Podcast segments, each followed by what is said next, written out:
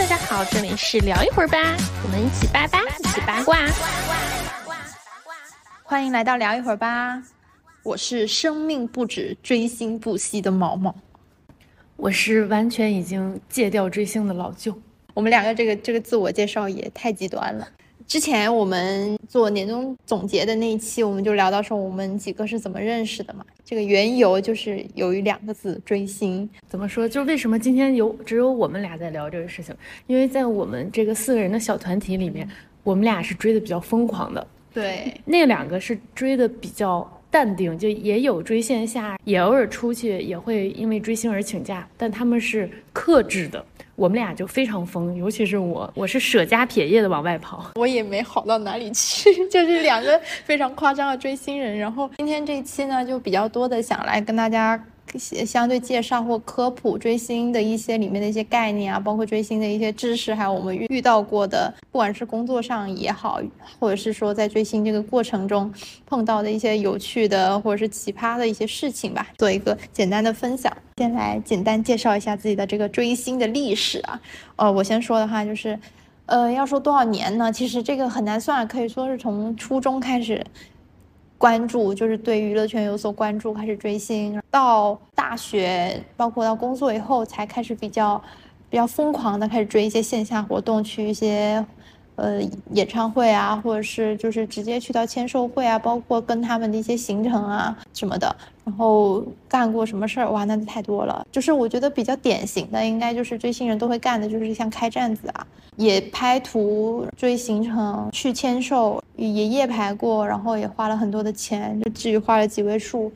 嗯，用现在的市值来算的话，应该我目前最夸张的就是在一个人身上可能花了差不多一辆特斯拉的钱。然后我们老舅呢？我其实我也是从小就追星，就从初中开始追星，因为有一个前提就是我年龄比较大。然后初中的时候追星就是买买杂志啊，买买什么的。那时候也不存在很实质性的花大钱。到了高中开始，那时候韩流就开始涌进来了，东方神起。对。而那个时候会有一个东西，就什么集资啊什么的，但我没有参与，我还是买东西，然后看快快男快女，拿家里的电话投票，嗯，买专辑去签售。那个时候就开始了。说真正的开始追星，还是一七年左右。一七年我就我去韩国玩，突然之间就被广告牌上的一些艺人的大海报吸引了，回来就开始追星，然后就开始两国跑，再到去韩国定居，再到定居了几年，追够了又回来，彻底的戒断。我现在就完全戒断。我其实花的没有毛毛多，但也也大几十万吧，就是。所以说小一百万是有了的，对，所以这就是为什么我们两个会坐在这里聊这一期节目，就是用以我们的是经历过的事情啊、血泪史啊，包括我们认识的人和事儿，包括工作以后我们遇到的一些相关的人和事儿，可以比较全面的给大家更了解追星这个内容，包括追星的这个圈子，还有就是大家其实有时候会产生的一些误解，我觉得是。我我觉得无论是追星还是不追星，如果说我们的听友是不追星的，你可以了解了解，就了解一下当下的一些追星女孩，在他们疯狂追星的行为之下，就是会发生一些什么事儿，你可以试着了解一下他们。然后呢，如果是追星的话，我也希望就是能帮到你，就是你还是少踩一些坑，因为我们现在追星的年龄，尤其是国内追星的小女孩、小男孩，年龄普遍偏小，他们很容易就着了道。你是一种在无形的情况下就中招了的。我觉得我追星就是我跑到韩国去追星的时候，我那时候已经年龄偏大了，和我一起追星的基本都是九五往后的，甚至还有零零后。我经常会感觉我在带孩子追星，有一点，有一点。对，每天在后面提醒他们，就是我很害怕，就是如果你我看不见就算了，如果你跟我一起追星，我怕他们着了道或者是上当了受骗了。是是，我天天在后面像老妈子一样。我们先首先呢，就是先来科普几个概念吧。就现在目前在整个追星的圈子里，会经常出现的几个概念，一个是职粉儿，就是职业粉丝的简称；然后另外一个是站姐，就是我们且说的官方一点，就是站子的主理人，大家都会说成是站姐或站哥。还有就是站子，它究竟一个什么东西？然后还有私生，私生粉又是一个什么样的存在？可能就从我们会先从这几个概念来入手，给大家科普，包括。讲一下他们究竟是一些干什么的。先来说一下纸粉儿，就是你了解的纸粉儿是干一些什么事情。其实很多纸粉，嗯，早早年很多纸粉其实都是站子或者是大粉升上来的，慢慢的他在粉丝里面就是做一个粉圈 KOL 嘛，粉圈 KOL 做久了之后，他就慢慢的成了纸粉。其实现在微博上有很多以前追韩圈的、以前追韩娱的、一些追 XO 的一些一些粉丝，现在都已经是纸粉了。就是 你给我小点声，就不要点名，不要惹到他。就是很多人上来之后，他就是你有了在饭圈有了影响力，那么自然会有人找你来发一些相关的通稿啊，请你去参加一些各种各样的事情。其实混到这种程程度，就是你明面上的恰饭已经算是好的了。很多纸粉他没有混到说明面上恰饭的环节，他其实是黑暗里搅动风云。对，其实我了解的脂粉，就是我现在知道的内娱的很多的所谓的站姐或者职业粉丝，他们基本上早期都是追我们 XO 小天团追上来的，就是因为他们在追 XO 的时候有了那种韩团的拍照的审美跟用方式方法，还和他们的成图的一个整个流程下来，就是就被整个的搬到了内娱这边之后，然后内娱的很多的，就是你能到现在，我觉得到现在都能看从这些图上面看到他。们的痕迹，但是这个我们刚刚所说的这种，就是某个大粉，就是粉圈 KOL 上来之后，他变成了纸粉，就是会掐一些饭。然后另外还有一种纸粉，就是谁红我追谁，或者就是说押宝式的追星，谁红我去给谁开站子。那种纸粉，他不是说掐公司的钱啊，或者是掐机构的钱，他掐的还是粉丝的钱。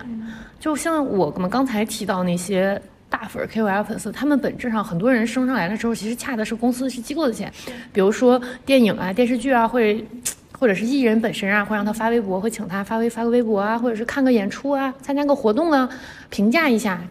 这个东西它属于对公，就是我们这么说吧，简单来说就是有两类，一类就是他们基本上我们从初代的话都是做呃某一家的大粉，就是他们是原来就是站姐站哥这样子开始做到说，就是因为他们拍的图够好嘛，出图够快，然后包括也很会拍，所以他有了一定的客源。然后就也有人买单，喜欢看他的图，那他慢慢开始接到一些商务，这些商务邀约可能就来自于内娱的一些公司，他们会觉得啊，你拍图拍的不错，你来帮我们拍拍图啊，然后来做做我们的粉丝。有一些其实也是不拍图的，就是他会自己做一些物料、剪辑啊、蜡屏啊等等。这个就是他发展到最后，其实挣的是公司的钱或者艺人的钱，对他变成营销号了。对，你可以理解为他后来变成了营销号。另外一种就是。比如是今天这个团出道，他就是追这个团，他自己会有一个独特的追星眼光，他会去押宝。然后明天这个团红了，或者是说出道了，比如说 Zero Base One 现在出道了，那可能这个纸粉第一时间就嗅到了谁会红，马上就去押宝，去给他拍图，就是养号，开始养站子。他挣这个钱，一方面就是这个人真的红了，可以卖周边，这是一方面；另一方面就是直接把站子卖了，直接卖站子卖图。这个也是一种脂粉，他可能一个人会追十几个团，对，因为人在韩国或者人在中国，谁红了我就去爬谁，谁红我就去爬谁。你说他真的有爱吗？也未必。你说他拍图是真的喜欢拍图，也未必，就是为了钱。这这是这种职业粉丝更多一些，像那种慢慢做成营销号的，毕竟是少数的。是，像我后来谁红了压谁，谁红了去去追谁的这个，在中韩都很多很多。对。这个脂粉的数量更大一些，成营销号那种固然是好，掐钱掐得多，但是对难。基本上这种我们说后来他就是谁红追谁的这种路子比较多，是出现在选秀上面。每当一个选秀开启的话，就会有这些很多的。纸粉儿就是他们的职业，就是做粉丝、做站姐、拍图、做物料等等。他们这个是他们的一种盈利的方式，他们赚钱的方式。比如最近比较明显的就是，我是有朋友，他就是纸粉，然后他是去给男孩星球，就他们开始第一次亮相的时候，他就开始去押宝，去到那个上岩洞那个第一次亮相的那个活动去拍，拍完之后马上给他开站子。这个就是他们的一个方式，就是通过押宝的行为去。去养这个站子，然后慢慢的让他这个站子成为一个聚集地，然后他后面可以开始卖他的一些东西，然后这个东西究竟是不是他自己设计，他是不是他自己去拍这个图，还真的还是未必。它的作用就是他要去运营。这么一个账号起来，对，因为为什么说是我们说选秀类的或者是大型的这种团体，呃，这种纸粉会下场的比较多，是因为它不太容易亏。你押宝押错了，但你还可以至少可以卖图。这么一团一个团少则五六个，多则则十几个，或者是一出道啊一比赛十几二十个人，你轮着拍一样，总有一个红的。就算没有红的，你把图一卖，你也不会太亏，你也就是花个车费的钱。还有国内的话，就是像比如说 TFBOYS 红的时候，然后那很多人就去入股了时代少年团，那时代少年团也红了，那很多人就会奔着这个嗅着金钱的味道去入股了他们的下一代，像朱志鑫啊、张吉啊、苏新浩啊，他们这一代，他们据我了解，他们现在也很贵，很贵，朱志鑫也很贵。还有就是，我觉得这个也是个衍生产业，就产生了代拍这么一群人。对，这些都是有产业链的。对，就是其实就我们说的蛮多的，就是我其实比较有时候我不太明白他们为什么会把这个东西做成一个职业，怎么不明白呢？你赚钱是海景，你你忘了前几年非常流行的那个海景房这个词吗？对，我还是要强调，就是海景房这个事其实还是偶然了，它不是一个必然，就不是说你只要当了职业粉丝你就能。有海景房，然后包括你追的星，如果说你是真的带着爱还在追这个星的话，他们是很贵的。国内很多人，他最先开始，就像我认识的，我认识一些追 TF TFBOYS，他们起初真的是带着爱在追，后来慢慢做站子，慢慢的、慢慢的赚了钱之后，就是金钱的味道太香了，它是可以盖过你的爱了。你走上了脂粉的道路之后，就很难再回到最初的那种很单纯的眼光，说，哎，我对这个明星是很简单的爱。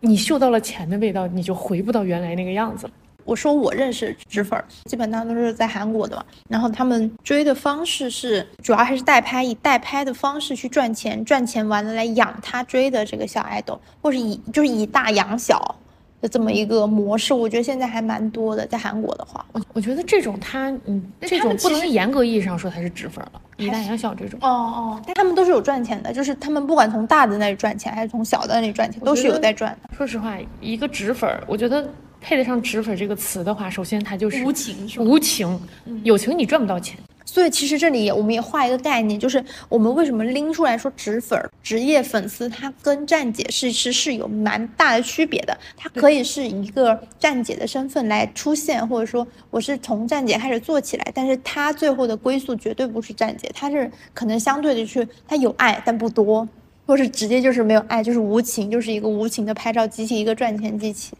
对，但但是脂粉这个东西很难分辨，就是比较好分辨的就是。粉丝 KOL 做成了营销号，这种纸粉是我们好分辨的。你说隐藏在站子里的、后援会里的这种纸粉，你很难分辨。现在很多纸粉也不是说光开站的，很多纸粉就是去接管后援会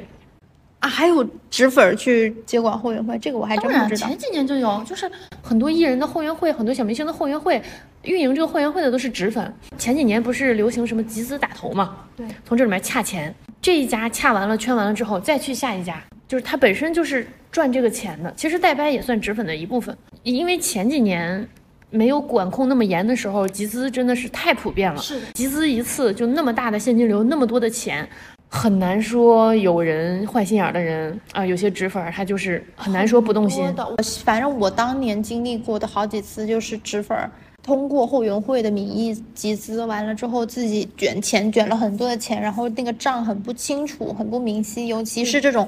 粉丝量大的这种站子或者是什么会员会都蛮恐怖的，而且也衍生了很多各种各式各样的集资平台。也是由于之前真的是要感谢内娱选秀完蛋，要不是没有内娱选秀完完蛋这些集资的平台，现在一个就是还存在。现在也有，现在就换了一个形式。对，现在不在明面上了，它只是不明面，现在挂羊头卖狗肉了。我记得我都不说别的，好几年以前吧。我刚开始追韩娱的时候，我记得好几年前有个 XO 的某个贴吧的吧主，我记得好像是他们集资的钱，还有一些买专辑钱都在他的账上。且不说那个钱如此之大，就是那个钱光是放在余额宝收利息也不少钱了，我还挺震惊的。就是我也不能说他是纸粉，就是。但确实是他从中获利太大了，而且听我朋友跟我讲，他从内部就是他他在他们贴吧内部也是有管理，每个月是收管理工资的，每个月这个贴吧还是要给他一部分钱作为他这个管理啊，然后管账操操作，然后以及整个组织的钱，就可以理解为管理工资。嗯，我觉得他其实就是一种脂粉了，这种对这种算是当年的一种脂粉的形式，主要是当我没有听说他爬去谁家。哦，对，所以。不好说，因为确实，呃，XO 的每一个人、每一个站、每一个 CP 站、每一个贴吧，其实人都太多，管理确实也比较难。那可能每个月给点工资也很正常，是因为后期我们没有打听到他爬到哪里去了。如果我们能知道他爬去哪儿了，那我们可以给他盖棺定论说他就是个脂粉，但不知道。但我觉得如果说是两千块钱辛苦钱的话，是是是合理。哦哦，我当时知道的就是因为集资出事儿嘛，然后很多大巴啊什么的，就是在搞换届啊，搞有进局子的了。有，但是问题是啥？问题是当时他就是这个事情就是摆在明面上，好像是他就退下了，但实际上背后还是由原来的这个吧主在操控的。这个事情非常非常多，不止一家。就由于当时应该是一四一五年的时候吧，就是 XO 最火的那段时间里面是最夸张的。我们刚刚就是我们其实也已经讲到了，说关于站姐跟纸粉的一些区别，或者是说，其实他们像是相辅相成的，很难去做一个非常直接的区分，或者是说，嗯，做一个明晰的划分哈。对，其实站站子也也赚钱，因为我就是开站子，哦，我也开站子，买相机、买镜头，前期投入。你会觉得开站子像一笔投资吗？开站子很像股票投资哈。一个团里面都有参差，你要追到红的了，你卖周边。我我当时因为我追的韩国人，你卖一下卖一下周边，你追的红的，你能真的赚到钱。像我们这种追抠脚组追追 back 的，很难回本，很难挣着钱。而且你开了站子之后，因为我是凭着爱，我不是职业，也不是为了赚钱，我就纯粹为了爱。然后我卖那些周边，是因为我觉得我当时的一些对家或者是一些同担出的周边都有点丑。当然，我出的也没可爱到哪里去啊，就是争取给自己回回血，然后也卖点东西。我当时卖的真的，哎呦，和我花过去去次日本卖卖机票钱都回不来，我要去次什么泰国、东南亚，也就勉勉强强回一个机票，都回不了住宿钱。我觉得这就是打破一个封建迷信，大家觉得开站子，你当站姐你就能拿海景房，这是不存在，这个真的是封建迷信。赚的有赚钱的吗？当然是有，但不是所有人都能赚钱。总有人是喜欢抠脚男孩的，或者是喜欢抠脚女孩的。那我偏偏就是喜欢抠脚一类人的那种人。而且开了站子之后，我说不上来。我自己的话，反正开站三件套都做了，拍图、应援、送礼物，我也都做了。然后应援的话包广告牌，韩国的话从几千到上万不等，好的地段上万块的广告牌都有。就是老舅刚刚讲了这么多，其实。就很明显啊，就是其实你说站姐呢，我觉得站姐很多时候都是包含着那种炽烈的爱的，就是还是为爱发电的成分更多一些。当然，我们自己我。我个人啊，我也认识蛮多，就是赚了钱的站姐，就是开站之后，然后真的就是一系列的所有东西就猛赚，不管是贴纸还是做台历，还是做娃娃，尤其是娃娃，娃娃是最赚钱的。最初在韩国是娃娃，你要有单独的人在卖，是站子不可以做娃娃。最初在韩国是这样的一个不成文的规矩，就是你站子不要做娃娃。我也不知道是谁家打破了这一点，就站子也开始做娃娃。对，其实之前也有站子做娃娃，但是他是单独独立一个号来做，没有说站子直接开卖，但现在已经很混乱了。现在很混乱，现在整个就是这种周边设计的啥都能卖了，没有什么不能卖，而且就是会没有不成文规定，会跟会由于你这些新的这种，尤其是近几年最流行的是卡套，然后卡套会卖的特别多。其实现在啥都啥都卖了，但是我给大家说，韩国做周边是真他娘的贵，对，又贵，时间又长。我后来发现了，在中国做的香。我每次都是从中国做完了，然后扛回去。然后韩国人，我记得我当时的和我追同一个团的一个姐姐是韩国人，她当时让我从中国做完了给她背过去啊。很多很多很多韩国人都这样做。要说这种这种制作啊，印刷制作还得是中国，但是还得是我们一六八八，还得是 Made in China，太香。有一个东西我至今没有找到中国有做，就是那个咖啡杯套。那个立体的被套，那个啊，那可能是我找我那是因为你没有做，或者是搜索。对你那是因为你没有做。任何韩国能做的东西，中国全都能做，而且特别便宜。你想，韩国那点量才多大的量？国内的量，你你搞一个什么十团，你搞一个什么选秀的团，那量太大了，没有哪个做不了的。你你你说现在做不了，你跟工厂说，你就说我要做一万个，工厂立刻给你开模，立刻给你做。对，说实话，真的就是因为其实这个东西它利就是成本其实很低，然后你放到韩国那边，他们在韩国卖的话是很。贵，尤其就是其实这个也是算是给大家一个避雷，就现在很多中国人开站子，然后在韩国装韩国人装韩国人，然后在韩国卖东西，然后其实他们卖的这个所有的东西就很贵，就一百多块钱。这个东西其实实际上它的成本单价成本在中国可能也就几块钱不到，他就稳赚你一百多。嗯，几块钱还不至于的，现在手幅是十块吧十来块。对我，我是觉得中国人装韩国人这个事儿，我不太理解。嗯，但是我也碰到过我的朋友，就是就是要装韩国人，可能他们韩语比较好，因为我韩语不好，我一直就是以中国人的姿态，要么发英文，要么发一些蹩脚韩文。就是很多站子在卖周边的时候，确实这个东西成本很低，也很赚钱。但说实话，你在韩国的这个市场环境里，你不能随随便便的放低。如果你把自己的价格、首付价格、周边的价格不算甩卖，不算说隔年或者是第二年甩卖的这种，你一开始卖就定价很低的话，你会被排挤的。我在韩国就是卖一个韩国的基础价，但是我在中国卖的话，我就会卖的更低一些，因为我要适应一下中国的市场和大家的消费环境。然后如果我到日本的话，会卖的更贵。众所周知，日本人比较有钱，就什么东西到了日本都得涨价，哪怕是官方的专辑到了那边都涨价，都会比我们在韩国要贵。那么我们去日本线下卖东西的时候也会提价格，但是日本人并不会觉得怎么样，他们其实是接受的。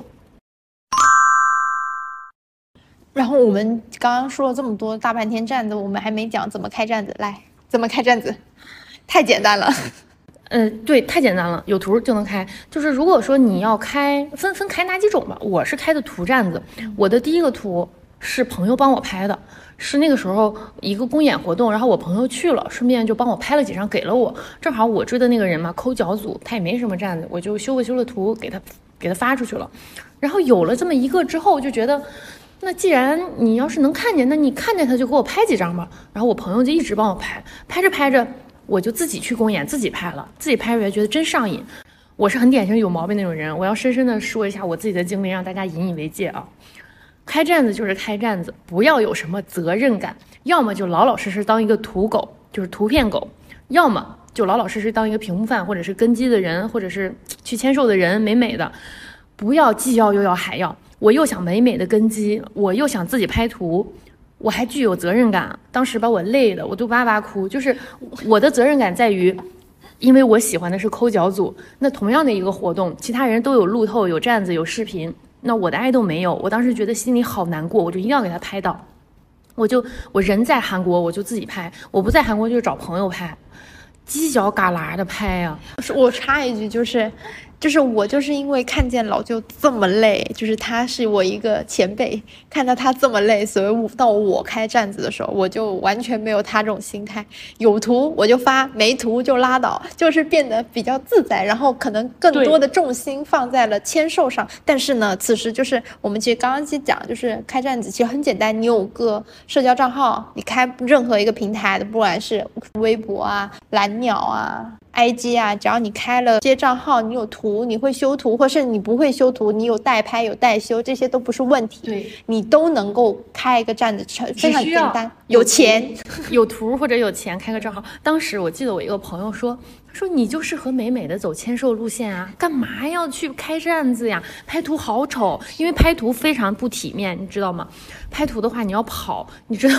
拿着相机举着相机跑特丑，而且我很典型的就是。我要美美的，我无论是拍图还是跟机还是去牵手，永远高跟鞋，永远美美的，永远小短裙儿。然后我要既保证自己美，还要自己不不走光，然后还要拍到图。我感觉我每次都跟上战场一样。你拍图是无法做到完全体面的，至少我自己做不到。我也没见哪个真的拍图的人特别体面。你想想，正常人举着个两斤两两斤多的相机，他能体面到哪儿去？然后，呃，到后期你会有一个竞争心理。你到后期的话，就是图嘛，你就希望是，我都他没有人我要对人无我有这样子，我就会比较开心。然后慢慢的陷入了一个竞争、一个 battle 的这么一个过程，心里就会特别难受。非常多的站姐都是在这个过程中出现了一些问题的，对，比速度。嗯，比图的质量，比图好不好，比图多不多？没错。对，其实后来到了这个环节就没有意思。我其实后来跑路就是不干了，不追了，就彻底戒断了，没意思了。就是因为我觉得我追星就是我和我爱豆之间，一旦涉及到我、我爱豆、我同担，我和其他人多了这么几个环节，我就会觉得很累。后来所以再加上疫情的缘故，我就不追了，就拜拜吧。我就是因为有老舅姨上讲的这些前车之鉴，所以我在我开两种不同类型的站子上，我有了一些经验跟就是心态上的一些变化。然后反而我在开站子的时候，我心里非常 peace，就尤其是后来我尝试开了一个就是国内的这种就微博的国内的站的，这个就非常麻烦。我就是要提醒各位大家，喜欢任何一个不管是韩国的明星、日本的明星还是。国内的内娱的明星，你要开站子也好，开一个所谓的粉丝微博，非常非常的麻烦，因为微博的限制很多，然后包括你要经过认证啊，你要申请超话呀，然后还有整个超话的管理，你要找人来做这个资源啊，还有整个微博的运营，这都是需要非常大的心力的。然后包括还有，就与此同时，现在还有一些视频的更新啊，你还要去开 B 站的账号啊，什么这种视频账号，各种你都，如果说你希望喜欢的这个明星他能够让更多人知道，或者说你希望把这个站子运营好的话，你就要费非常多的心力，所以你要去找很多的人来跟你合作来做这个事情。我就属于比较幸运的是，我找到了就是跟我一样就是喜欢这个明星的人，然后他们而且 最好就是要找大学生，因为大学生比较有空，然后也比较愿意帮忙。就是我比较好是我的几个小朋友们跟我关系都很好，然后他们也愿意去运营这个东西，然后包括我跟他们的沟通中也比较顺畅。我觉得我算比较幸运的吧，在开站的这个过程里面，但是我的站子也遇见了很多很多，就是由于。因为是在国，你其实还是一个基于面对像国内的粉丝的这么一个平台，所以你有很多的这种，呃，微博的一些运营规则上的一些避免不了的环节，所以非常非常麻烦。然后与此同时，就是除了这种我们像我们追的就是国外的明星嘛，开站子就挺麻烦的。然后你更不要提就是在国内就是做这种后援会运营的这帮人。然后我也有一个朋友，现在就是给一个内娱的明星就做那个后援会的管理，非常非常的麻烦。然后每天都要接受来自公司的、来自粉丝的，还有甚至自己运后援会内部的这种各种各样的事务啊、审核啊，然后这种，因为大家基本基本上就都没有工资的，大家都是为爱发电，因为喜欢这个人，然后去做这个事情，但是这个过程中要受到三四方的这种质疑和压迫，我真的毫不夸张的说，就是压迫。其实有的时候，我觉得开站子是一个产品运营的思维在做，但是呢，我们在公司，我们在互联网公司做产品，我们是有工资拿的，但你在微博运营这个站子，你是没工资拿的，你这个工资就是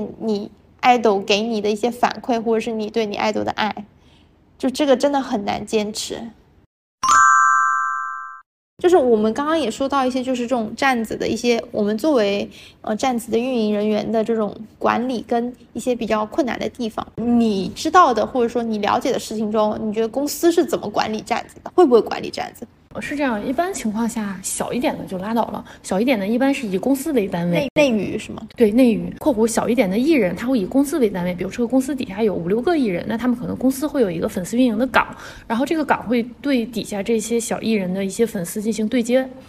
然后，如果是大的，像那种顶流啊、流量的那种比较大的，基本上是人一人对一个，然后也有可能是找粉丝运营的外包公司。现在这个娱乐行业，只有你想不到的岗位，没有他，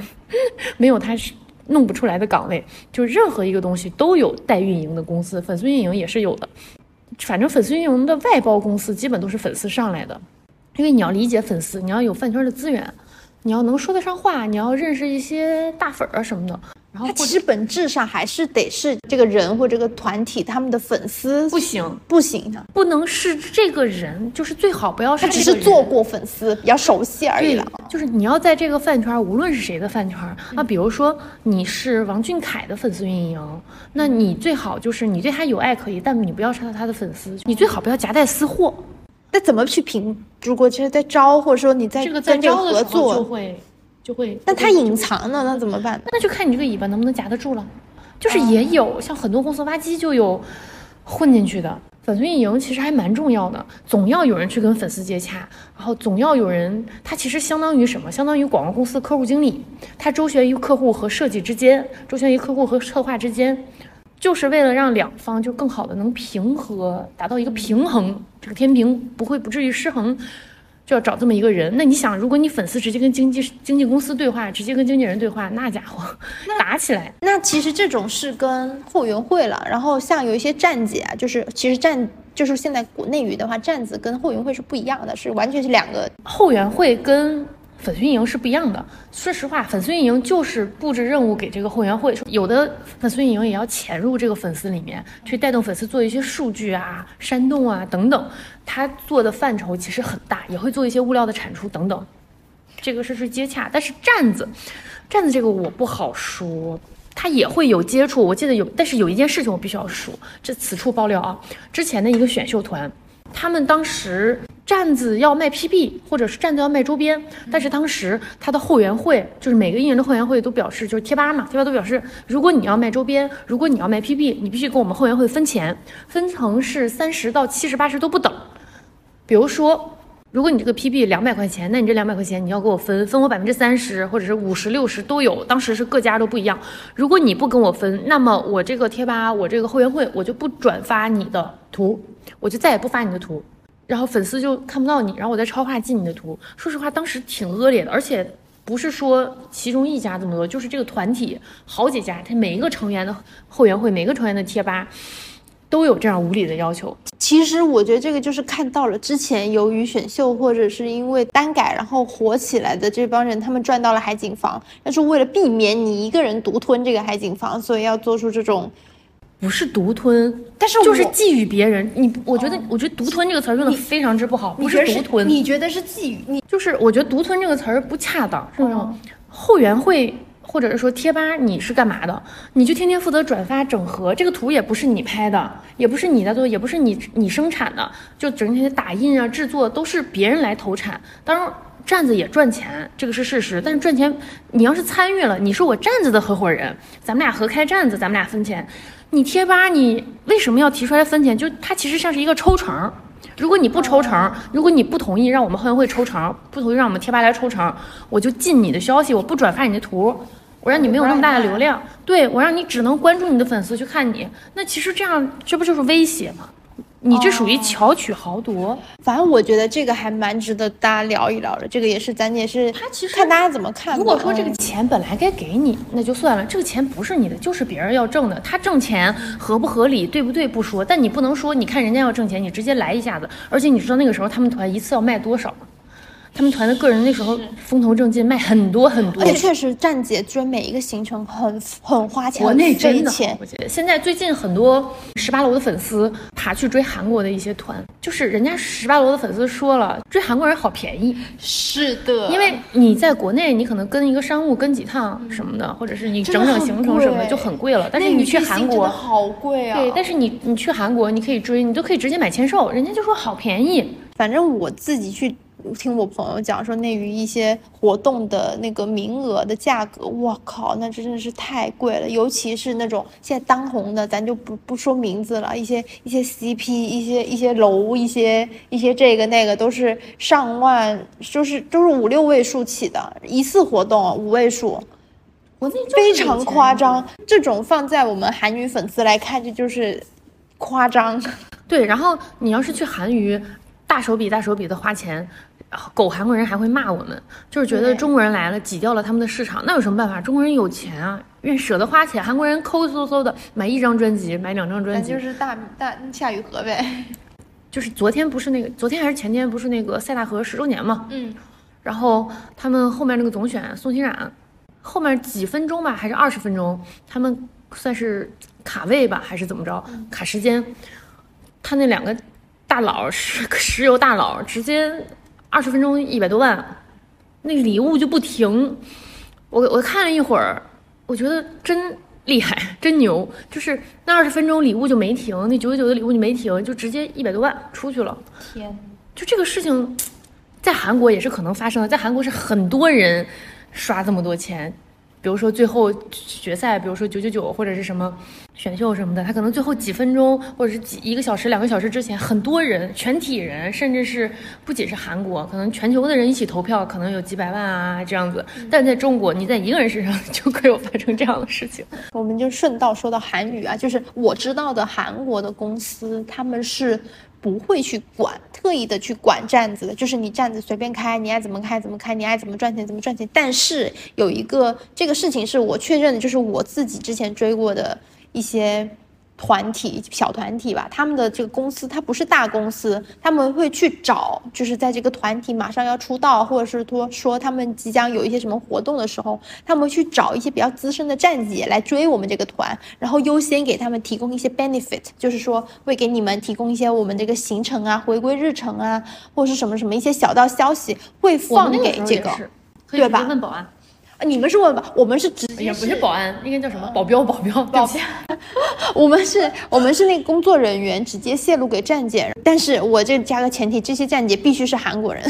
只有韩国人才知道。然后，而且很多韩国的记者，就是他们是在娱乐圈的记者，他们会去开站子。这些记者呢，其实国内也有蛮多记者开站子了。然后就是，就是说把这些行程啊，然后会悄摸的，就是。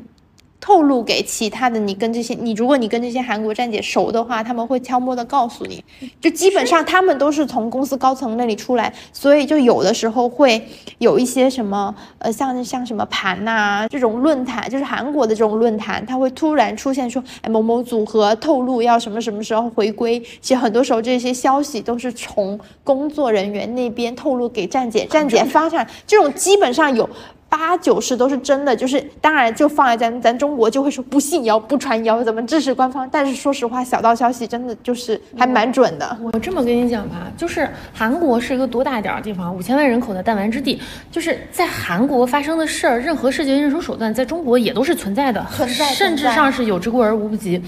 就是你在韩国是觉得哦，经纪人你可以问经纪人，经纪人告诉韩国人，在中国也一样啊，在中国。那个叫什么六人定律嘛？对对对，就是你很容易朋友的朋友打听，你真的想追星，随便打听打听就能打听出来。现在实在是太多追星的人都在这个圈子里工作了，偶尔说要。保护一下当事人，所以大家不会明摆的说。但说实话，就是内部消息漏出来的，是是是，这个很普通。哎，说到这个，我又想刚刚说到记者这个事儿，我就是有一个事情，我自至今啊，你说我说实话，我在娱就是我在内娱工作也工作了蛮长时间的，包括我做记者，我真的很讨厌一个事情，就是你作为记者，你不守记者这个道德，你把你的名额卖出去，卖给别人。我说，我觉得你卖图可以，但是你卖图就算了，但是你甚至把你这个所谓的发布会的名额卖给黄牛，或说卖给一些粉丝，卖给一些站姐，这个事情是我非常讨厌的。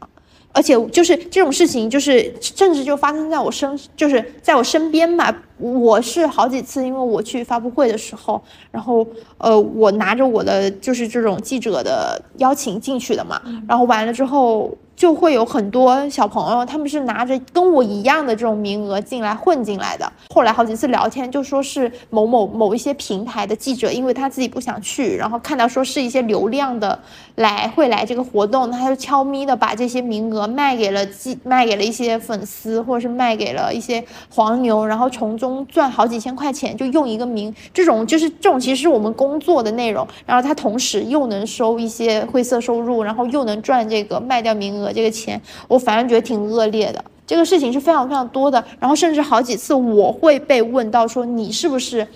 冒充的粉丝就是问我本人，我刚入行的时候就是还年纪比较小嘛，所以那会儿就是看上去就很像学生，然后他们就会反反复复的问我，你到底是不是记者？你是不是拿了记者名额，然后买了他们那个名额混进来的？除非我有好几次就是需要他们那个邀请我的片方、剧方，他们那工作人员跟那个保安强调，或是跟那个检票的人强调说，不是他就是记者，他是哪个哪个平台的，不要这样子，真的很多。这种事，这个事情非常多，而且很多，我我可以直接说，就是这些卖掉名额的很多人都是一些摄像大哥，很正常，非常多。你觉得这？但是我真的觉得很恶劣，这个事情给我我本人带来了很多困扰，这是我很讨厌。就是在内娱这个事情虽然很普遍，但是我还是觉得很讨厌。有一个困扰是我们本身就。有一些追星气质在身上。我我这么跟你讲一件事情，我之前在组里嘛，就在录节目的时候，我给我有没有跟你讲过？就是另外一个我们在拍照，在拍那个彩排花絮，然后当时就是有一个其他艺人的宣传，他也是追星的，但他不是他自己的艺人，也是追星的。然后突然之间我们在拍照，就有个人直接冲过来，我俩都拍，但是因为我个子比较高，再加上我也那天没有怎么打扮，然后就没人管我，然后人家直接就问他。你是干嘛的？你把工作证拿出来。我们那个全场当时啊，我当时前录制的前期没有任何粉丝，没有任何人卖证，他就是有一个反应，因为会有人混进来，但其实我能明白，但是我直接就过来问你是谁，你把工作证拿出来。我其实我的点不只是说他给我造成的困扰，这个是无所谓了。我觉得我工作工作这么多年的困扰还少吗？就是其实我更烦的是他们把。这个名额卖给粉丝这个行为，然后当然粉丝他们在现场，因为他们不懂这个规矩，然后就是他们其实不知道说记者其实在那个环境里是要做什么，他们会占掉了记者的一些位置，影响到我的工作本身，然后会产生一些不好的效应。其实我曾经我印象最深刻的就是我去过一个就是当时的一个大顶流的一个发布会，就是门口大概被拦掉了，就真的是超级无敌多那种粉丝，就是。因为说他们买了记者的名额，然后那个记者就是被发现之后就完全作废掉，搞得当时整个场地就会控得更加的严格，然后更加的麻烦，然后包括就是座位安排都要重新来一遍，就所就记者的位置就被安排的很乱，反正当时真的查得很严。我当时那个手环，就是他们就是为了。避免说你是粉丝混进来，或者说你是买了名额，或者是你从黄牛那里造假，就这个手环做了很多的这种机关，什么紫外线、红外线，就是查来查去，这种事情非常多。我是觉得给我，我觉得我作为记者，我是去工作的，就是我工作的这个行为造成了很多的困扰。就是我追星的时候，我没有说买过记者名额，然后或者说是，但我跟记者买过图，追星时候跟记者买过图，很多人都跟记者买过图，买图是很正常的事情。然后很多人他就是现场去看，像我。刚入行，刚回国入行之后没多久吧，嗯，然后我当时是去拍一个也是类似时装周的活动，嗯，然后当时我那个还下雨，天气特别不好，然后我就卡位置。那天就是有一些小爱豆嘛，但我拍的不是爱豆，我拍的是演员。然后有些小爱豆，他们那个粉丝老早就站在那里。你这个说到你说到这种活动，我跟你讲，最恶心的是啥？是每年这种盛典，什么国剧国剧盛典啊，什么星光大典这种，就是但凡涉及到红毯的，我我都很讨厌去这种活动，因为这种活动上面必然会有无数的粉丝买了记者的名额在那里。那其实这个事情，你你，我觉得你你也你能怪粉丝吗？我不能，我觉得这是这个产业的问题。对，但我说实话，比起。粉丝。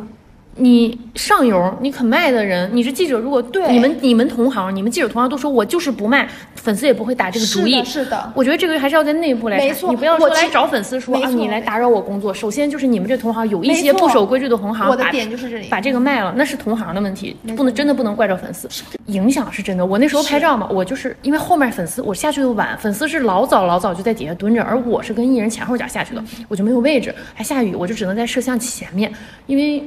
再加上前面，前面有机子，我就只能蹲在那儿。然后大哥就说，他把我也误认成粉丝。我其实那个时候刚刚回国的时候，我对这种事儿还挺敏感的。就是我已经不是粉丝了，难道我的狗里狗气还没有脱掉？我，我觉得我还没有脱掉这个这个包袱吗？还被人看出来？就是我跟其他人可能穿着打扮上有区别，但是我们的行为，我们的对拍照那种 举相机的镜头是完全。还有摁相机的这个摁快门的感觉，完全就是粉丝的感觉。你会发现，专业的记者、专业的摄像摄影大哥，他们摁快门的感觉和我们摁快门感觉完全不一样。后来我对于别人把我误认成粉丝这件事，我慢慢就想开了。我从一开始的不接受，到后来就是慢慢的就是上个月吧，哎，六月份的时候一个活动，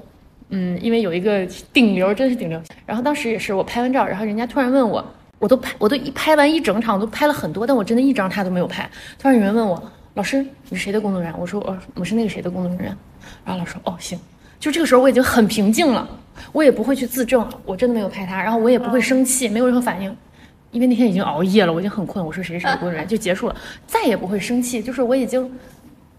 泰然处之，但是其实我刚刚为什么说这个事儿？我其实还是觉得，就是整个内娱行业其实非常混乱了。就是也就是，其实我想抨击的一直都不是粉丝。我觉得粉丝，因为我自己也追星嘛，我也是当过粉丝的人，我也知道大家想见爱豆的那种心情跟那个想法。其实我是觉得，就是当，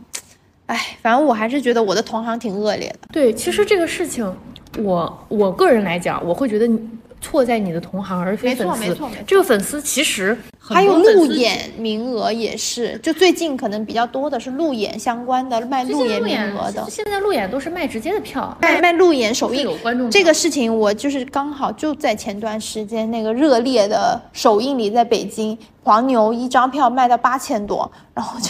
我觉得还蛮离谱的。这个名额甚至是别人问我要不要去，我说我在上班没空不去了。你要想这个粉丝这个东西，就是粉丝如果说你不拦他。嗯，不说不不严查，进去之后很多粉丝也是拍照，他也不干什么。粉丝拍照就是给自己拍图，或者是把图卖了。他们有粉丝之间的依恋，他也不会说粉丝进去之后就嗷嗷的喊，嗷嗷影响秩序。只是说这个行业就是不接受说粉丝买黄牛进来，或者是粉丝买了别的记者名额进来，然后对他进行严查。其实粉丝没有做什么，他目前来讲，他除了说有点违规买了这个名额，他没有做什么违，就是伤害你们本身。人身安全和爱豆的事情，那谁让他们买到了这个名额？是同行本身把票卖了，包括任何情况都是，你不卖他买不着，就没有这个事儿。其实我觉得更多还是出于一种大家对这个规则的保护，以及对这个黄牛本身的厌恶，因为它倒卖嘛，它本身其实就给这个规则、给这个产业产生了一些不好的灰色的影响，所以大家希望去规避这些，所以才会产生这种，反正我觉得是厌恶感吧。呃，其实我我原来追星的时候，就我开站的时候，很多人讨厌我们，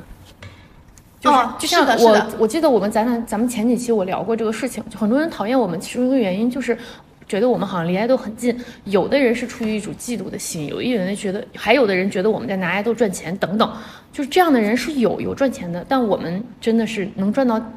大钱的人是少数的，真的是少数，你得多红的人，你得卖多少周边，就我，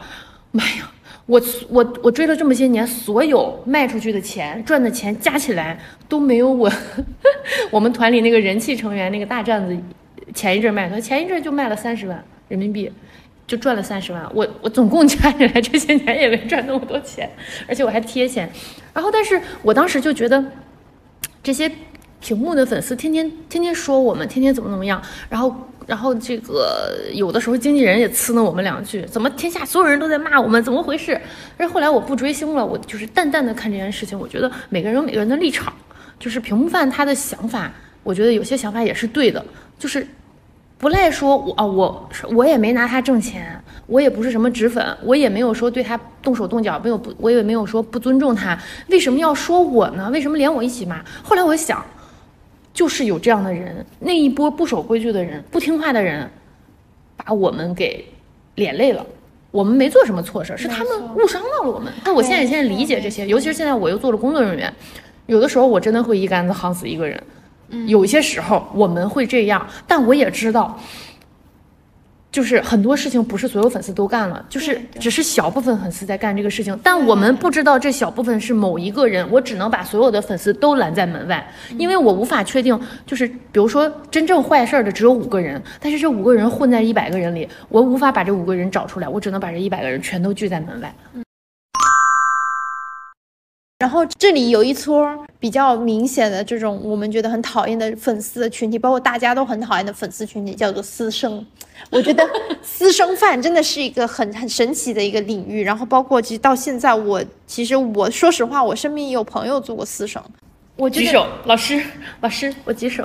其实我我我有时候在怀疑，我是不是一个臭私生。你不是啊，你当然不是。我来，我们这里来捋一下私生的定义，好不好？就是就是，我们先首先我们来捋一下私生饭的定义是什么。我觉得首先，私生饭他必须有一个最大前提，他是粉丝，他必须得是喜欢这个人的。但是我们不排除他在当私生的这个过程中产生了一些什么别的心，变成产生了一些别的什么企图心，所以他的这种爱会变质，但是他肯定是爱的。这个是我觉得是首先要肯定的，他肯定是喜欢这个人的。其次就是我认为的私生的定义，就是他侵犯到了这个艺人的隐私了。这个是一个很重要的一点，会出入在一些他一些私下的这种非公开的行程场合里面，比如个人的一些飞行的计划，他的旅行中，他的家里家门口等等。而且同时，我觉得有一个个人认为他是一个恶劣的私生的行为，是他在他这些私人的范围里出现的同时，给这个 idol 造成了人生的困扰、影响，或是让他感觉到不适。这个才是我认为的私生的一个很重要的一个点吧。我觉得哈，我认为就是有一个很最最最重要的一个评判标准是在于说他给这个 idol 或者给这个偶像这个明星本身造成了一些困扰，而且是那种比较大的精神困扰，我才会觉得他是私生饭了。因为不然，其实私生这个本身它是一个行为，之所以让这么多人讨厌他。或者说觉得他是一个臭私生，我觉得很大的原因在于说，就是他得给爱豆造成困扰。如果别骂了，如果他没有造成困扰的话，你是不是在点我的名啊？没有，我因为我身边有朋友以及我朋友的朋友，就是他们是在韩国做的私生嘛，但是他不是追的，不是有追过大团，有追过小团的。追大团的话呢，是因为很多大团的爱豆他是。知道以及默认私生的存在的，我小团的 idol 也是这样子，只要你不给我造成困扰，或者说我们能够进行一个好的沟通，我们私联，这都是非常非常正常不过的事情。然后甚至很多私生后面跟 idol 谈恋爱的也有，但是也不排除一些 idol 明星他们本人非常讨厌私生，就是你你来干干涉我的私生活这个行为，所以他们会对私生做出一些比较极端的一些反应。导致说他们的这帮粉丝也会很讨厌私生，我觉得是这样，因为我追过有一个团，他们就很讨厌私生，导致所有的粉丝一旦有一些过激的私生行为，就比如说跟他们就比在机场里跟的比较紧啊，走得近一点啊，然后就会引起一波嗯投诉或者是一一波就是鄙视心态，就啊你是不是私生？其实我觉得这不是私生，其实我个人觉得在机场不是私生，只要他这个在机场的这个事情，它是一个公开行程的话，那就不。不不成为私生太少，但我知道你干过什么了。也没有，我我我就不说不是抛弃下，反正我挨过的骂也不是说一次两次。不不，我现在讲的都是我我认为的私生啊。那你认为的私生是什么？广义的来看，我我觉得我自己就是一个臭私生，真的。我来给大家描述一下，就是如果大家骂我也没关系，骂吧，那都是我以前干的事儿了。我现在已经戒断了，现在就戒了戒了。我来给你讲讲，就是我不是开站子嘛。我除了跟机之外，就是跟机有些航班是别人告诉我们的，然后有些航班是韩国姐姐直接问的这个 staff。嗯，然后我当时除了跟机之外，嗯，还还会等练习室，这个我觉得是比较私生的一个一个一个一个点。就当时我的那个公司，它其实是一个大公司，大家都知道这个公司在这儿。呃，录音室啊，练习室啊，所有的艺人都在这练习，然后包括很多粉丝去了韩国也会去练习室打卡，就是会去这个公司门口转悠转悠，然后试图偶遇。很多粉丝只是说偶尔才去打卡。就是可能今天去韩国了，就去打了个卡。那我是如果我在韩国没什么事儿，有空的话，天气不错，我就会去那边溜溜达一圈。然后运气好的话，他们从练习室出来，我可能会给个礼物或者说个话什么的。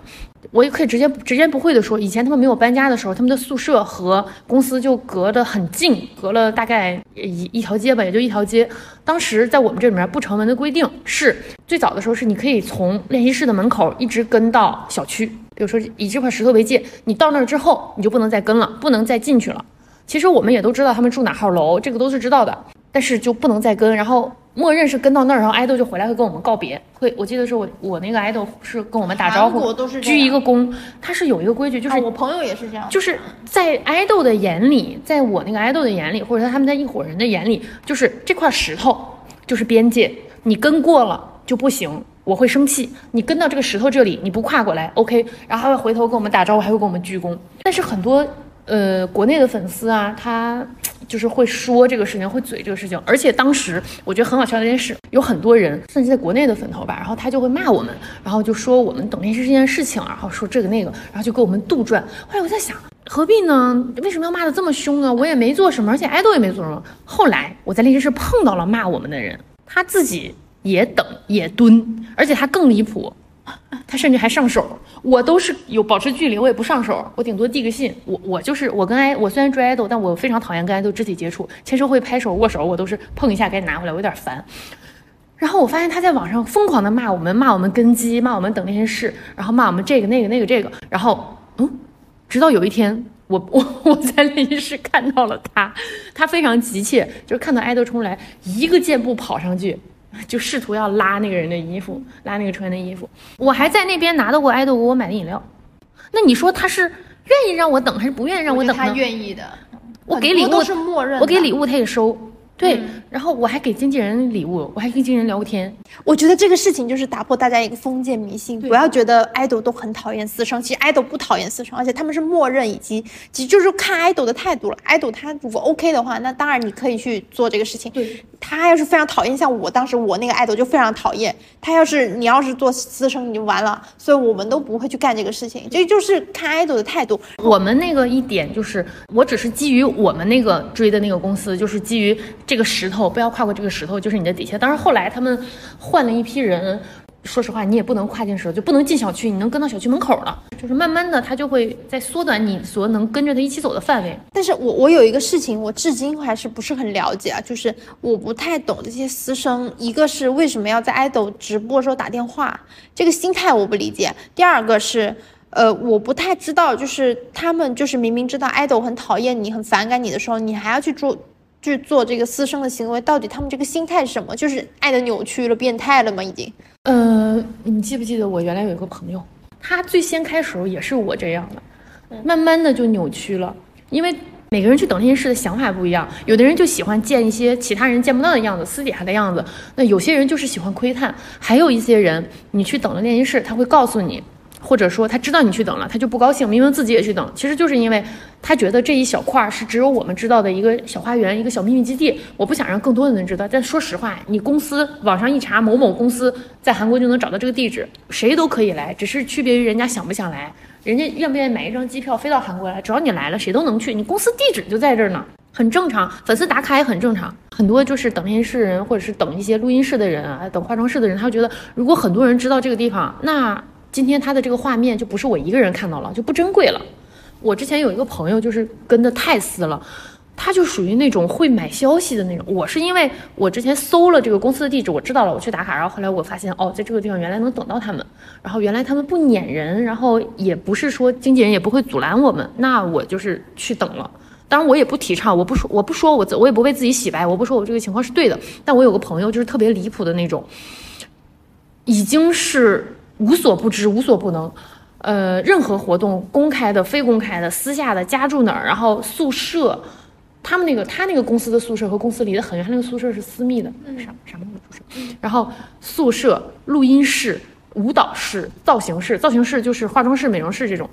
所有的，还有一些私下的行程。全都跟，然后跟不到也要买，然后包车，这就很像。其实这个我觉得可以等同于内娱的一些追思行为。其实我到现在，而且他甚至会跟爱豆发脾气的那种，对吧？现在我其实现在我最不能理解的内娱的一种私生，就是他追到他爱豆家门口，明明爱豆家其实有那个监控能拍到他的。然后他就去到他门口，然后就去撒泼打滚，然后就给他造成一些心理上的困扰。其实我其实已经分不清楚他们究竟对他还是不是犯的程度了。所以有些人会把他们归到黑粉嘛，或是黑子，或者是这种就是。就是已经不把他们归到粉丝的这个层级，就是说他们就是心理变态、心理扭曲这种这一类人是我至今无法理解的。我心想，你都到这个程度，其实你已经不是单纯的还爱这个人，或是希望得到他一些什么回答，你好像已经变成了说我去窥私，我去打扰他的生活，让他造成一些困扰、一些影响，他能有所反应，我就已经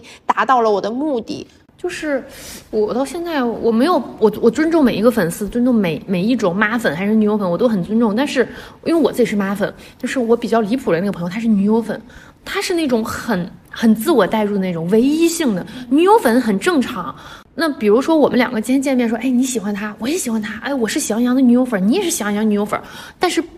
我们不会有那种他必须是我的，但是当时我认识的一两个追别的公司的私生朋友，他们最初也是开站子的，后来他们已经不满足了，就是觉得你对那么多人营业，我受不了，我一定要见你私下，就会有那种浓浓的嫉妒心，然后他就甚至有的时候艺人不是说出来之后直接不走路直接上车了嘛，嗯，他有时候发脾气，他还会往车上扔东西的这种，一度他每天的工作就是等。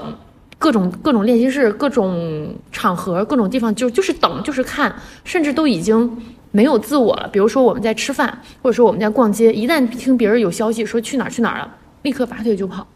但我不会的，我就是即使我知道你去练习室，你去公司了，我也得把饭吃完，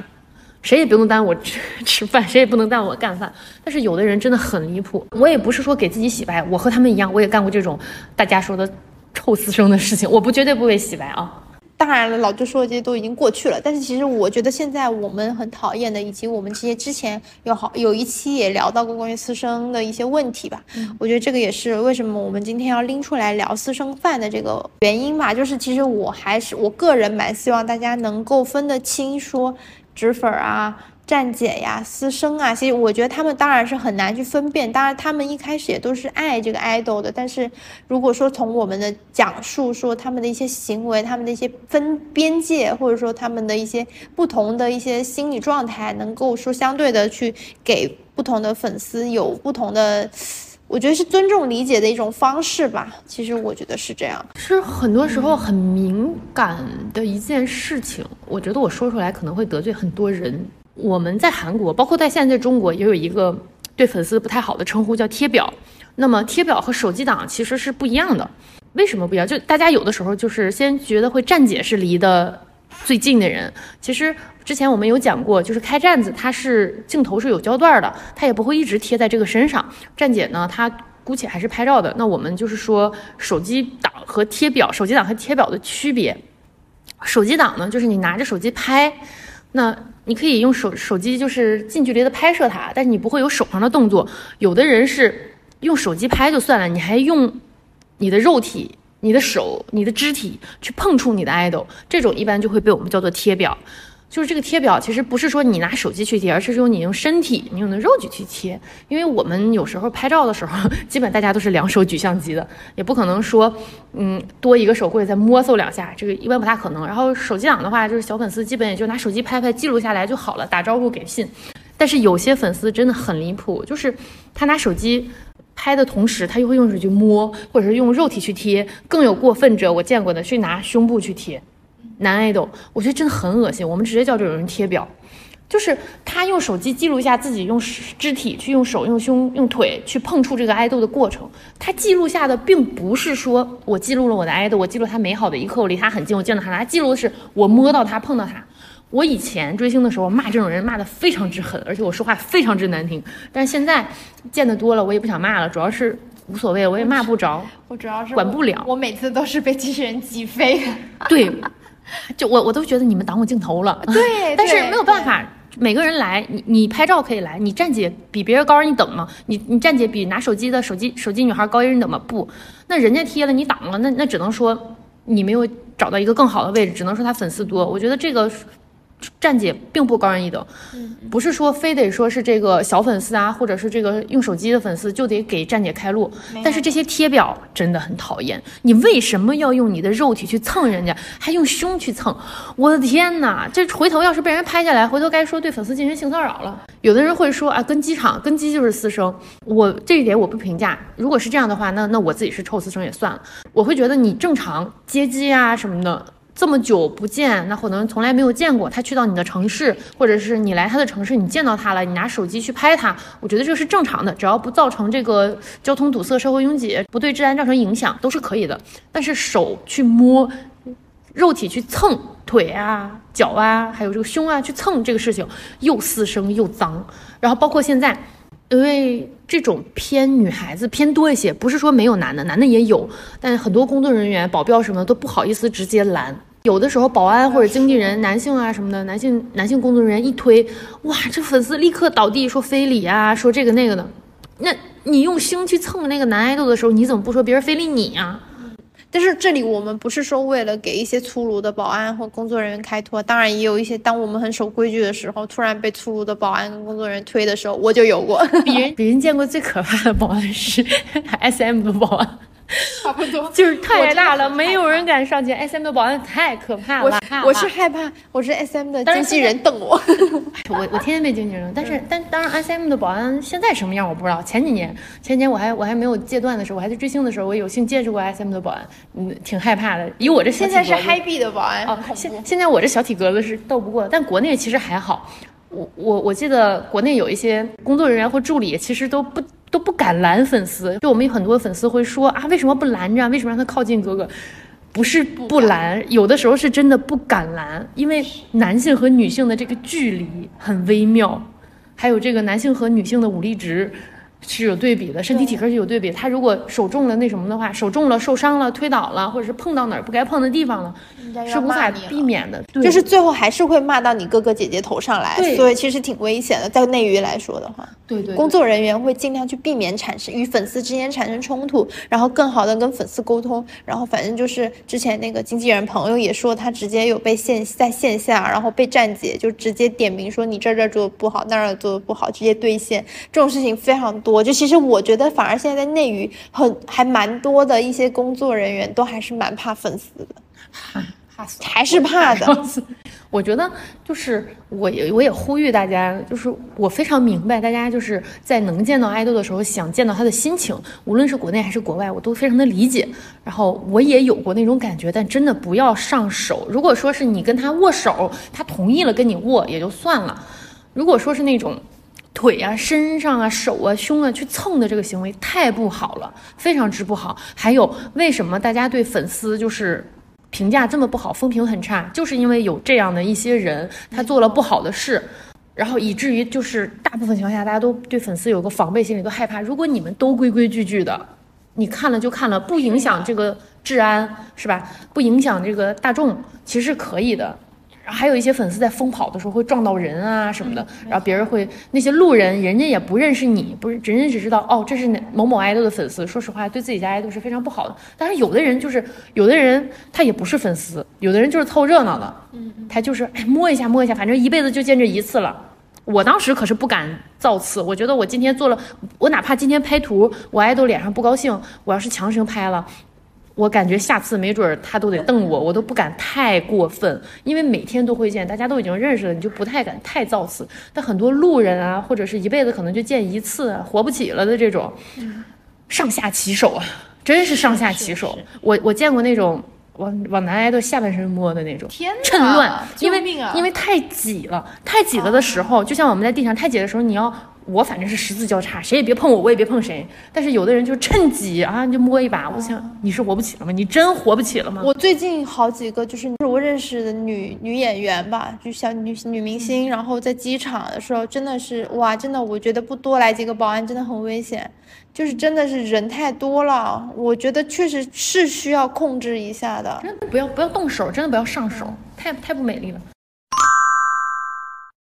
今天就是讲了蛮多的，就关于追星的这个事情，从我们自己的经历出发，我们认识的一些朋友啊，或者是做过的什么事情，包括我们自己在内娱工作，然后我们经历的一些，我们遇到过的一些粉丝，然后还有他们的一些行为，我们都做了一些但是自己的见解和想法吧，然后。就在这其中，我们聊到了一些问题。如果你有不一样的想法，也也欢迎大家来多多跟我们讨论跟探讨。其实我其实聊这期节目，我还蛮做好心理准备，就是肯定会有很多不同的声音。然后不管是追星的还是不追星的，尤其是我，我还做了一个深刻的自我剖析。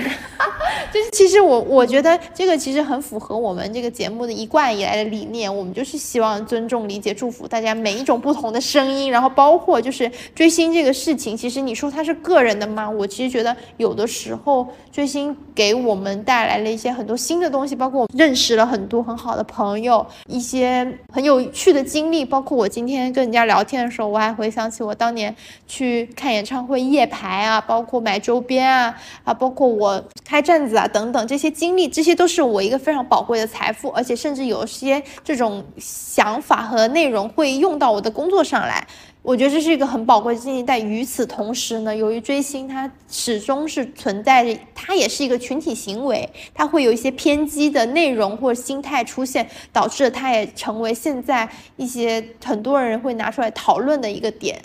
对我觉得这是一个蛮值得去探讨，或者说我们用我们自己的经历去给大家更多的一个更广的认识的一个方式吧。嗯，好多点我们其实没有聊。校庆演唱会挤坑夜排，我们我觉得我可以以后演说一个二点零，有有机会。就是今天其实我们聊的只是更多的是从一个概念去出发，几个可能现在讨论的比较多的几个几个名词，然后几个概念，我们希望说通过我们的认识去给他们做一个更好的一个解析，然后让大家更多的去了解说追星它。不只是非常偏激的一种粉丝行为，它其实也是有好的一面的。或者说，我们把任多好的、不好的都给大家看见，然后让大家有一个更全面的了解和想法。甚至你们也可以提出你自己的看法给到我们，让我们一起来好好来探讨一下。当然，你如果说大家觉得我们今天聊的还不够过瘾的话，还想听更多追星相关的故事，没准以后我们会有个二点零、三点零、四五点、四五六七八点零，关于就是我跟老舅我们两个之间这种追星的故事实在是太多了，能说一辈子。包括就是我们身边有很多这种追星的朋友，就有机会的话，我们也希望能够邀请他们一起来跟我们聊聊这种追星的故事啊，背后的这种我们追星的一些。其实说实话，我觉得追星很多时候更像是在做一个产品，做一个公司或者投资一个什么东西，就是这个过程很奇妙。如果是你放你你这种思维，你放到现在任何一份工作上，它都是一个很很有趣的一个经验了。对，其实，哎呀，就说起说邀请朋友，其实之前我有想邀请过，嗯，我今天已经剖析过了，我干过臭私生的事情，然后我也认识一些朋友，就是大家口中的死代胎啦、臭脂粉啦这种 臭营销号，就是我有认识些朋友，但是他们莫名其妙也都跟我一样怕掉皮。然后也都不愿意来，然后大家都怕掉皮，说你想你想问什么，我可以回答你，但你不要邀请我去，我一句话也不说。但是我我觉得是这样，就是就是其实这还是一个嗯，就是为什么为什么我们其实邀请过朋友说来聊一聊这个事情，但是他们可能有一些害怕，有一些担心这个点，由于就是其实也是我们希望说今天通过这期节目，首先给大家破除一个这种。所谓的封建迷信啊，一种打破一些观念吧，就是希望大家能够看到说这个圈子里，包括说追星这件事情，它真的不只是只有坏的，也不只是负面的东西。当然有坏，它当然也会有好的一面。对对对对，就是我拿自己来说，我朋友经常会，因为我花了很多钱，这个钱就是足以让我在我的老家那个省会城市买一套房是足够的。然后有人问过我，你后不后悔？其实我觉得人生就是你选什么都会后悔。就我当时就是觉得，我去也后悔，我不去也会后悔。先去了再说，爽完再说。我我这种人就是先爽到。但是说实话，就是很多时候我会很开玩笑，别人问我你现在有什么想对你爱豆说的，我我我我对别人都会说还钱，把我的房子还给我。我还会开玩笑，我说我要是拿那钱去整容，我现在自己可以出道了，完全没有问题。我可以换一个头，我可以当。舅舅 baby，所以 所以老舅戒断了，我还没戒断。那我你要问我后不后悔的话，其实我根本就没有，我不曾后悔过。就是当然这个过程中发生了很多的事情，然后追星也给我人生带来了很多的变化，然后包括我的一些人生的起伏都与追星有关。但是我仍然从来不会后悔追星这个事情，以及就是我跟我。各个 idol 真的很多 idol，不同的 idol，他们给我的东西，包括他们给我的这种能量，我觉得我会记一辈子。就是这个过程当然是非常开心，但是它有一些曲折。然后，当然你说以后还会追星吗？当然会。又由于我现在的 idol 在军队里，所以我我我还我还是会追吧。我觉得，如果说问我还会不会追，你不会追了是吧？戒断是因为我我是从小就追星，但是我真的这么舍家撇业的追，我付出太多了。是，我是。我不是说搭进去了钱，我觉得和我的职业生涯比起来，钱是小事儿，是因为我放弃了我原本的职业生涯，就是我实在是牺牲了太多的东西。智追星还是很重要啊。对，然后就像我自己现在在娱乐圈当 永闯娱乐圈的搬搬砖人，我会呼吁大家不要来。虽然我自己追过星，然后我也爽过了，但我还是要告诉大家要理智追星，至少不要像我那样。我觉得年轻的话，或者是家里有钱的话，那你追了无所谓。像我的话就是普通家庭、普通人，而且我当时工作是上升期，我是直接就是辞职不干了，全职追星，而且我是属于大龄全职的，就是我真的是牺牲了我的职业生涯，以及，嗯，哎，反正牺牲了蛮多吧，就是我是牺牲太大了，就是和我牺牲的这些东西来讲，这个花的这几十万其实是小钱儿。所以，就这里用老旧的血泪史呼吁大家理智追星，理智追星，理智追星。对，其实还还有一点我想讲，呃，我觉得无论是你去追线上也好，线下也好，无论是你是屏幕小粉丝也好，还是大粉丝也好，那大粉丝用不着我们说，你们自有自有你们的骄傲。但是我觉得你不要去。被大粉丝或者是被一些 KOL 带着走，你也不知道他们是营销号还是说掐了钱等等，就是你追你的快乐即可，不要被别人的舆论所裹挟。就现在我们说这话，你愿意听当笑话听就听，你不愿意听你你当个屁放了也没有关系，你不要去。被网络牵着走，如果你让自己不快乐，或者说你有一种莫名其妙的责任感，以前的打头女工、轮播女工，如果这件事情让有让你有压力了，你不如不追。对对对，其实这跟工作也是一个道理啊，就是其实希望大家理智的同时能够有自己的判断。当然你可以，当然我们很难保证追星的时候就是理智的，很难清醒，但是还是希望你能够有自己的判断。这个事情是让你快乐的才是最重要的。不要听网上说你必须得这样这样，你必须得买他的代言，你才是他的那什么，你必须得这样这样。买多少专辑，买多少杂志，买他的代言，买他的商务，你才是真粉儿。你必须得给他轮播点赞，你才是真粉儿。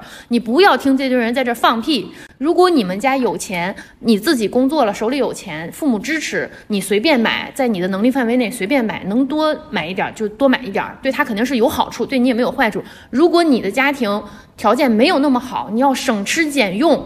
注意啊，是省吃俭用节约下来钱，或者是跟父母要钱，甚至骗钱的程度，或者是让自己都吃不上馒头的程度，都都都紧衣缩食才能买这些东西，才能支持你的 idol。我跟你讲，这个追星没必要，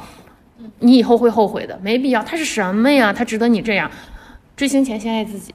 我以前自己追的时候，我很讨厌别人那种煽动，啊，不买不行，哥哥只有我了，不要相信什么哥哥只有你了，他没你也行，有哥哥没你有你都活得下去。对，他是让你快乐的，他不是让你难过的。是是是，别听别听他们放屁。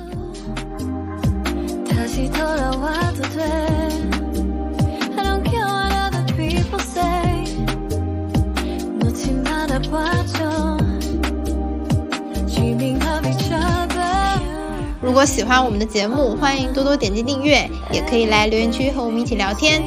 你们的鼓励就是我们最大的动力。今天就先到这里啦，我们下次再聊一会儿吧，拜拜。